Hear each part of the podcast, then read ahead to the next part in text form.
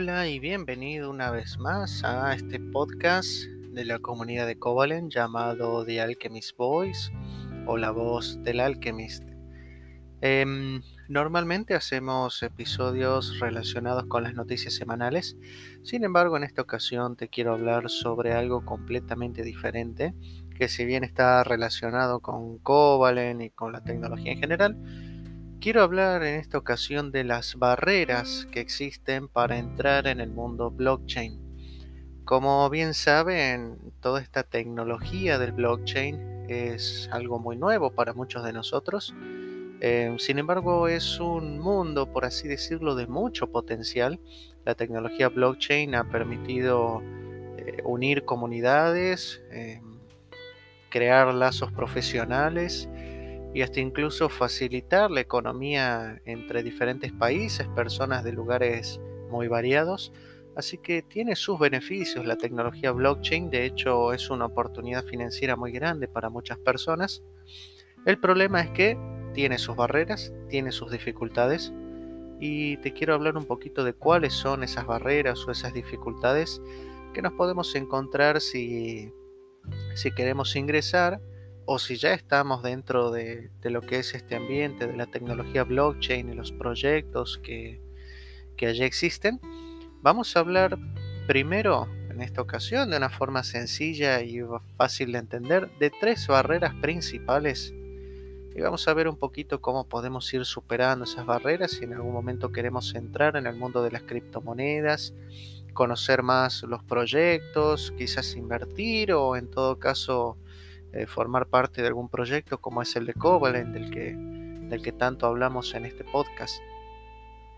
La primera barrera de la que vamos a hablar en esta ocasión es la barrera tecnológica, ya que todo esto del blockchain, de las billeteras, de las exchange, son, son algunas cosas que es, resultan nuevo para muchos de nosotros Quizás lo más básico es entender qué significa blockchain, qué es una blockchain, qué significa que sea una cadena de datos o de bloques, qué es esto de que se validan las transacciones, qué son las minerías, qué es el staking, qué es la prueba de trabajo, la prueba de staking. Bueno, todo este tipo de conceptos puede ser una barrera para aquellos que quieran ingresar. Por ejemplo, qué es un exchange, cómo se usa, siendo que las exchange por ahí es más conocido del mundo financiero, ¿no? Cuando alguien compra o vende acciones en la bolsa, hace algo parecido, compra o vende un activo, en este caso siendo criptomonedas, son activos digitales, pero por ahí está la duda, ¿no? ¿Qué es una exchange? ¿Cómo se usa? ¿Cómo hago para comprar? Eh, otra cosa que también es una barrera son las billeteras, ¿no? Las billeteras como Binance, que en realidad es una exchange, pero que provee su propia billetera. Em, hasta incluso cómo se usan billeteras como Metamask. Em, los que estamos dentro del proyecto de Covalent quizás tenemos ya una idea de cómo funciona Metamask. Yo hasta hace un tiempo atrás no tenía idea cómo funcionaba. Sabía que existía la aplicación, sabía que estaba la extensión para el Google pero nunca me había puesto a pensar cómo funciona Metamask. ¿Cómo es que yo conecto mi billetera a un sitio de internet y allí puedo comprar? ¿Cómo es que yo con mi frase semilla tengo acceso a mi billetera en cualquier parte del mundo? ¿Qué es esto de que yo tengo que agregar un contrato?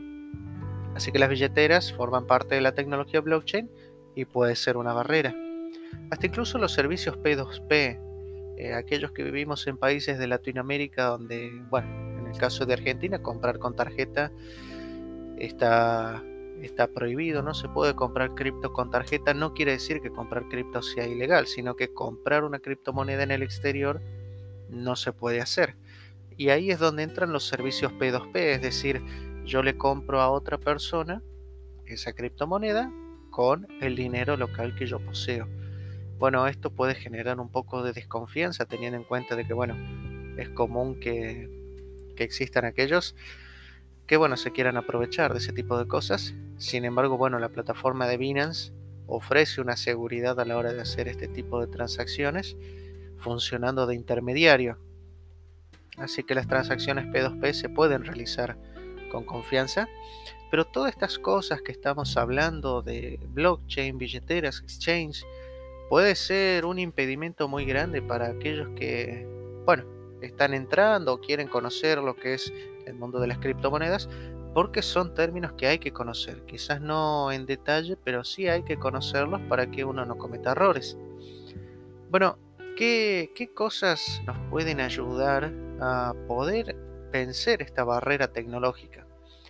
Bueno, existen guías, tutoriales en internet, en español existen una cantidad enorme de videos explicando cómo funciona Binance, cómo funciona una blockchain. Eh, hay guías en internet, hay sitios de internet como Cointelegraph en español, que habla sobre la tecnología blockchain, tiene algunas guías, da muchas noticias. Si me preguntan a mí personalmente cuál es una de las mejores formas de vencer esta barrera, tener personas conocidas dentro del ambiente blockchain, del ambiente de las criptomonedas, tener personas conocidas, amigos, familiares, es la mejor forma de vencer esta barrera. ¿Por qué? Bueno, porque a veces sucede que tenemos la intención, por ejemplo, de comprar una criptomoneda, eh, por ejemplo la de Covalent, o quizás entrar en alguna preventa, o queremos iniciar quizás comprando Bitcoin o algo por el estilo. Ahora, cada uno de nosotros tiene sus particularidades y sus circunstancias. Algunas personas van a querer usar CoinList para comprar, otros van a querer usar Binance, otros van a querer usar plataformas locales, como en Argentina existe el Ripio. Y por ahí es difícil encontrar alguna guía o algún tutorial o algún video explicativo que abarque exactamente la necesidad que estamos teniendo y eso puede llevarnos a frustrarnos o a generar confusión. Así que tener una persona ya conocida dentro del ambiente que nos pueda contar su experiencia, cómo ha hecho esa persona, especialmente por supuesto si es de confianza, bueno, nos va a permitir ahora generar confianza en nosotros mismos para poder ingresar. Va a estar una persona ahí ayudándonos eh, a cómo, cómo se hace, cómo se compra, cómo se vende y sabemos que es una persona de bien porque es alguien de confianza. No queremos decir de que las guías y los tutoriales en internet no sirven, pero siempre es bueno tener alguna persona conocida de confianza que nos pueda ir guiando. No es difícil realmente cuando uno empieza a comprar o vender criptomonedas, no se da cuenta que es sencillo, pero al ser algo desconocido, naturalmente eh, puede generar un temor. Así que esta sería la primera barrera para ingresar al mundo de las criptomonedas o al mundo del blockchain, que es la tecnología. Ahora, ¿cuál es la segunda barrera a la que nos enfrentamos si queremos ingresar en este mundo? Bueno, el segundo, que yo considero uno de los más importantes, es el idioma. Ahora, ¿a qué nos referimos con el idioma? Bueno, eh, es cierto que, como hemos dicho, hay muchas guías y tutoriales en Internet en español, hay muchas personas que están dentro del mundo de las criptomonedas en español y de hecho cada vez son más los que tienen la oportunidad de dar algunos consejos o, tener relevancia dentro del mundo de las criptomonedas en español. Sin embargo, la realidad es que todos los proyectos, si no todos, casi todos los proyectos de criptomonedas o, o, proyectos relacionados al mundo blockchain están en inglés. La realidad es que todo el mundo habla inglés en el mundo globalizado en el que vivimos actualmente, el inglés es la lengua principal. Así que si queremos formar parte de algún proyecto, si queremos eh, conocer más a detalle algún proyecto de alguna criptomoneda, o si queremos conocer las últimas noticias o entrar a comunidades grandes, la realidad es que el idioma puede ser una barrera. En todos los proyectos, por ejemplo en el de Covalent, es cierto que hay una comunidad muy grande en español, pero también es cierto de que si no fuera por aquellos que estamos por ahí al pie del cañón trayéndoles noticias en español, la realidad es que obviamente quienes han creado el proyecto hablan en inglés. Es cierto que tienen por ahí sus propias lenguas. Quizás no todos los del equipo sean nativos de español, pero todo se maneja en inglés. Las reuniones que se realizan son en inglés, las noticias se generan primero en inglés y las comunidades, tanto, bueno, no solo Covalent, sino que en otros lugares como en Reddit en general, son todas comunidades en inglés.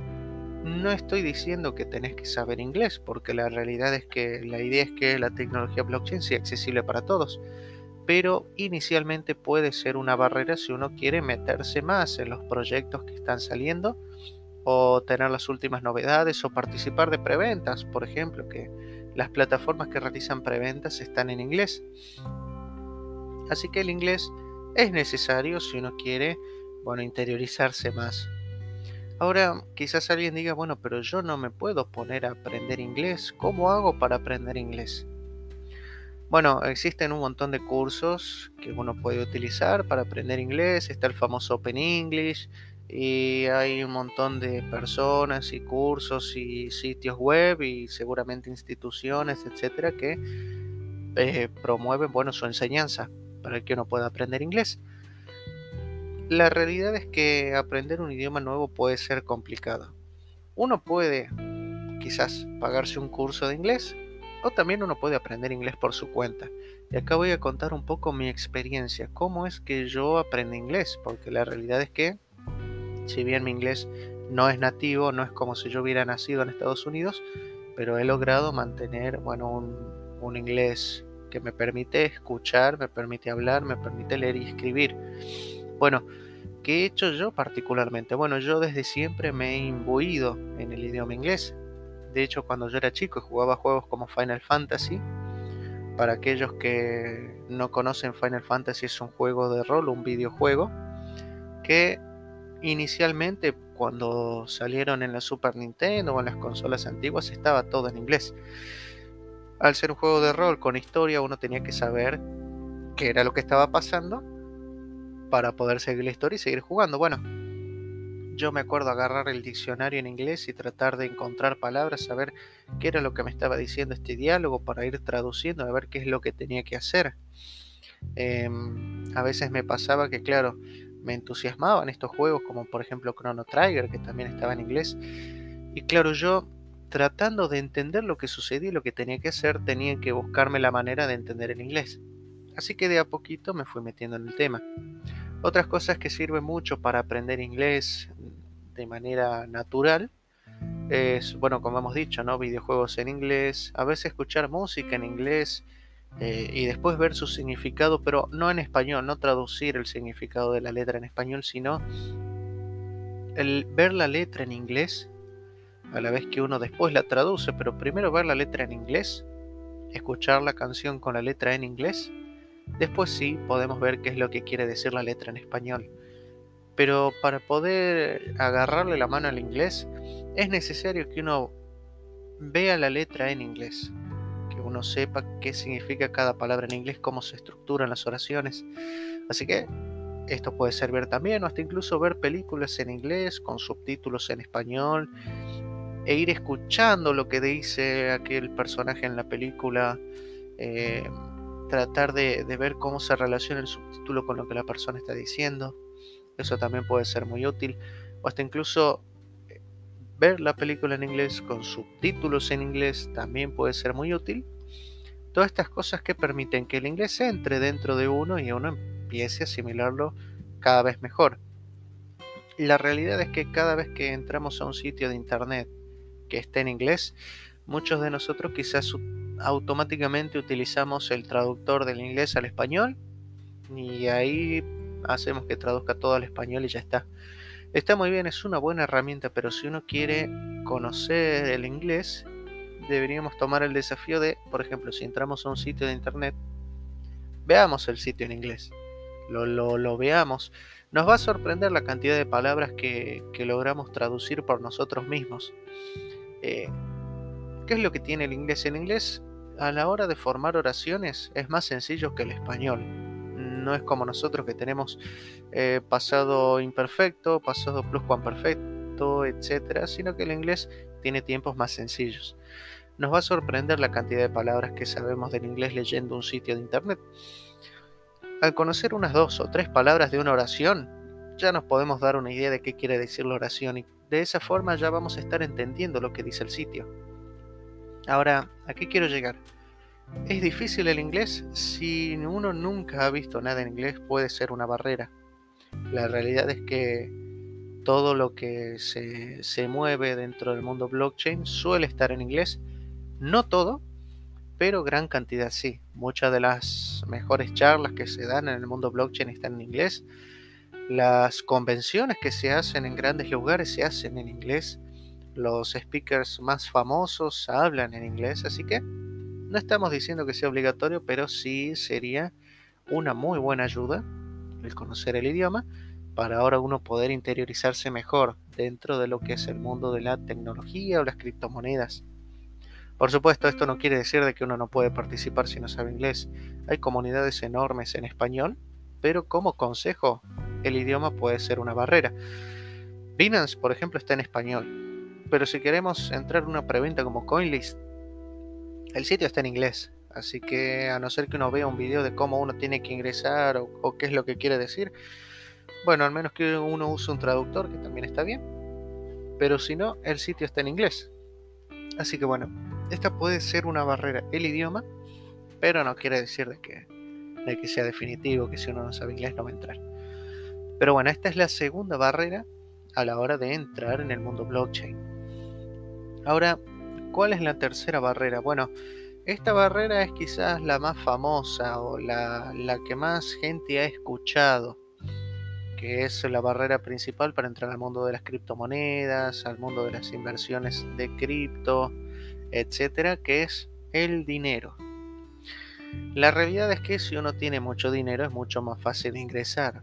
¿Por qué? Porque si uno quiere invertir en criptomonedas, eh, la realidad es que uno necesita dinero para eso. La forma más sencilla de entrar es como inversor, comprar una criptomoneda y ver si sube o baja. No es tampoco la idea hacerlo así porque no es que uno se va a hacer rico comprando así nomás, pero la forma más fácil de ingresar es teniendo un capital e invirtiendo en alguna criptomoneda que sea popular, por ejemplo Bitcoin, Ethereum. El dinero es la forma más fácil de ingresar. Y hay criptos que son caras. Ahora, no quiere decir de que uno, si, ve una moneda que vale 100 dólares, no es que uno tenga que comprar 100 dólares. No me refiero que sea caro en ese sentido. Sino que en países como la Argentina, al ser todo cotizado en, en dólares en el mundo de las criptomonedas, a veces uno dice, bueno, 10 dólares en Argentina puede ser una, una cantidad de de dinero importante para muchos de nosotros. Así que decir algo sencillo como 10 dólares que en el mundo de las criptomonedas no es nada, 10 dólares es prácticamente nada, pero quizás para mí, para vos, pueda ser mucho. Entonces uno ve que una moneda como Bitcoin vale 40 eh, mil dólares y uno dice yo qué voy a hacer con 10 dólares.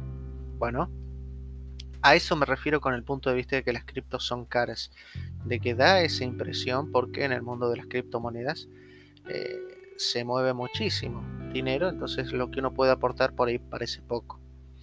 Eh, otra cosa que hay que tener en cuenta es que las exchanges generan comisiones, entonces a veces uno para ingresar uno quiere comprar 10 dólares de Ethereum y cuando compra los 10 dólares de Ethereum se da cuenta de que en realidad tienen 9 dólares con 50 porque el exchange te ha sacado una comisión de 50 centavos y ahí como que ya no nos gusta mucho las cosas porque en teoría yo quería comprar 10 dólares y ahora tengo menos. Bueno, eso también puede generar una, una barrera, un recelo, ¿no? Otra cosa también que puede generar una barrera al dinero es que las ICOs, por ejemplo, o, o las preventas de criptomonedas piden un mínimo de inversión.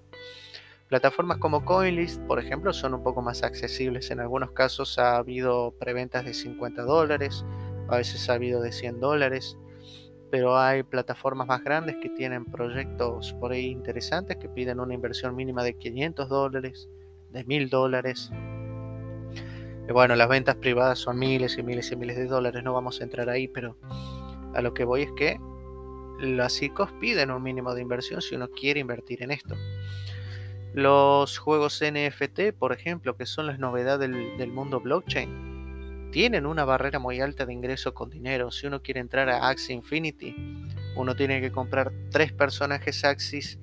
Cada Axie puede llegar a valer actualmente entre 150 y 200 dólares el peor, siendo que para comprar uno bueno y tener una buena rentabilidad uno debería comprarse un Axie más o menos competitivo, hablando de entre 250 a 400 dólares habiendo llegado a un pico máximo de unos 600 dólares, un axis más o menos bueno para competir.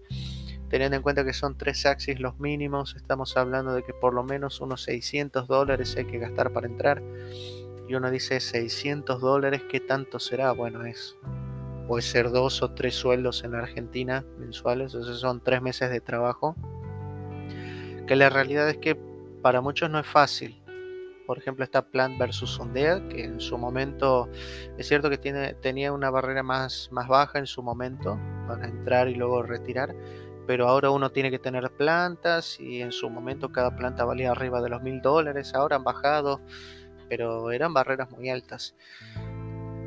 Entonces, si uno quiere obtener ganancias de un juego NFT, también tiene que invertir mucho dinero. Así que pareciera que el mundo blockchain es para personas ricas, o daría esa impresión. Pero la realidad es que tampoco es tan así. no es necesario que uno tenga mucho dinero hasta incluso uno tenga que invertir para poder entrar en proyectos así. Por ejemplo, Covalent ofrece oportunidades para ingresar a este mundo blockchain eliminando la barrera del dinero, eliminando la barrera del idioma, eliminando la barrera eh, de la tecnología. Con Covalent, por ejemplo, uno puede ingresar a la DAO, que ahora que ahora les ha salido hace unos días, uno puede participar del mundo blockchain sin tener que tener dinero. Hay una comunidad en español eh, donde uno puede aprender sobre la tecnología. Bueno, eh, relacionado con el tema del dinero, uno puede entrar a proyectos como Covalent o otros programas de embajadores donde uno puede participar, generar contenido, contribuir a la, a la comunidad y de esa forma uno también puede recibir recompensas ya sea en la moneda en la moneda del proyecto o, algo por el estilo como un trabajo. Eh, por ejemplo ha dado la oportunidad para que aquellos que ingresan como Alchemist tengan la oportunidad de recibir recompensas por cumplir tareas por apoyar a la comunidad por participar en los eventos. Eh, y esto permite que ahora uno pueda ver las posibilidades del mundo de las criptomonedas, al saber que uno puede, desde un país quizás en Latinoamérica como la Argentina, uno puede colaborar con una empresa de Canadá como es Covalent, uno puede recibir una compensación que a uno le va a terminar sirviendo en la vida diaria, uno puede de a poquito ir conociendo más el idioma inglés porque hay una comunidad en español, pero uno puede interiorizarse dentro del Discord y hablar con otras personas que hablan en inglés y conocer un poco más. Em, hay guías sobre cómo utilizar la tecnología blockchain, guías sobre cómo instalar Metamask, cómo usarla, em, qué es una billetera, qué es una exchange, eh, cómo funciona la API de Covalent, etc. Por supuesto que obviamente particularmente el proyecto de Covalent es el mejor que conozco, por eso yo estoy colaborando en Covalent. Pero a lo que voy es que proyectos de este estilo, como este, nos permite darnos cuenta de que estas barreras en realidad son barreras que a simple vista son difíciles de superar. Pero hay oportunidades de superarlas como esto que estamos hablando, del proyecto de Covalent, del Alchemist DAO. Y así hay muchas otras oportunidades de crecer profesionalmente sin tener que, por ejemplo, invertir una cantidad enorme de dinero sino que proyectos así permiten bueno, que uno se vaya interiorizando.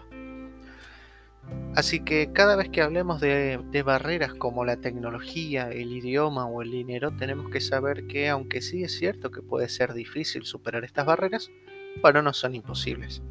Así que no deberíamos tener miedo de que estas cosas nos impidan conocer un poco más del mundo de la tecnología blockchain, de las criptomonedas. Em, así que si uno considera que estas son barreras importantes, bueno, si formas parte de la comunidad de Covalent, bueno, vas a conocer personas que como vos están teniendo este tipo de barreras, pero de a poquito la van superando. Y por supuesto, eh, uno va a encontrar oportunidades para crecer profesionalmente como artista, como desarrollador. Piensen que mm, la tecnología blockchain o las criptomonedas permiten que uno trabaje para personas de afuera e instantáneamente reciba una recompensa, un dinero, un sueldo que después uno lo puede cambiar por su moneda local gracias a los servicios P2P. Así que es una oportunidad muy grande y, se está empezando a descubrir el potencial que tiene. Por supuesto que hay otras barreras, ¿no? no nos vamos a meter mucho en el tema de la inversión, pero las barreras de, de, la volatilidad del precio también puede ser algo muy grande, muy importante para algunos, pero no estamos hablando de eso, sino de la tecnología en general, los proyectos, eh, las novedades que tiene, las aplicaciones de uso diario. Así que el mundo blockchain es muy amplio y estas tres barreras, tecnología, idioma y dinero, pueden parecer algo difíciles de superar, pero la realidad es que no están así. Ahí se lo puede lograr y uno va a poder entrar en este mundo de la tecnología blockchain que es tan interesante. Así que bueno, esto era lo que quería compartir. Este es como un episodio especial del Alchemist Voice. Eh, compartiendo un poquito algunas impresiones personales, ¿no? tratando de, generar algo que ayude a la comunidad en español. Así que si tenés alguna duda o algo, quizás lo podemos ir viendo en otro momento. Muchas gracias por escucharme y cualquier cosa nos vemos en el grupo de Telegram o en el Discord. Gracias por escucharme.